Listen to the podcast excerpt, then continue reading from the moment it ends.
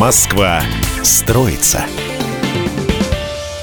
Москва избавляется от бюрократии в строительстве. В одной из главных отраслей города продолжается цифровизация, снимаются устаревшие ограничения и ускоряется подписание документов. Строительные госуслуги переводятся в электронный вид, внедряется электронный документооборот и другие системы. Свежие данные об этом обнародовал Всероссийский центр изучения общественного мнения.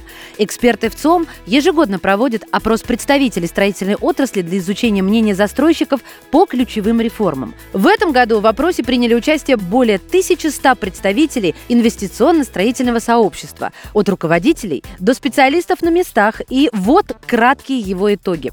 49% московских застройщиков положительно оценивают перемены в системе взаимодействия с организациями, в которые они обращались для прохождения административных процедур, а более 60% респондентов считают, что процесс прохождения административных процедур в Москве за последние два года упростился.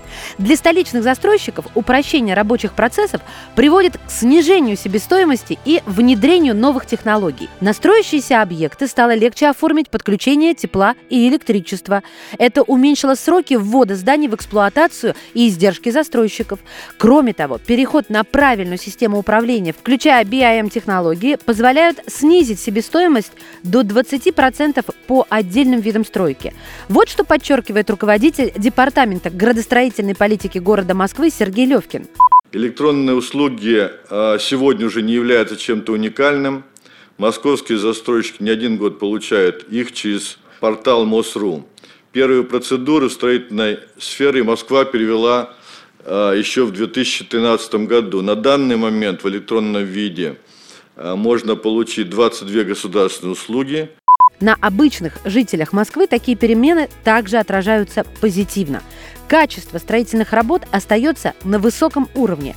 При этом сроки возведения объектов значительно сокращаются, и москвичи, ожидающие свои квартиры, быстрее переедут в новые дома. Оптимизация процедур строительства происходит и на федеральном уровне.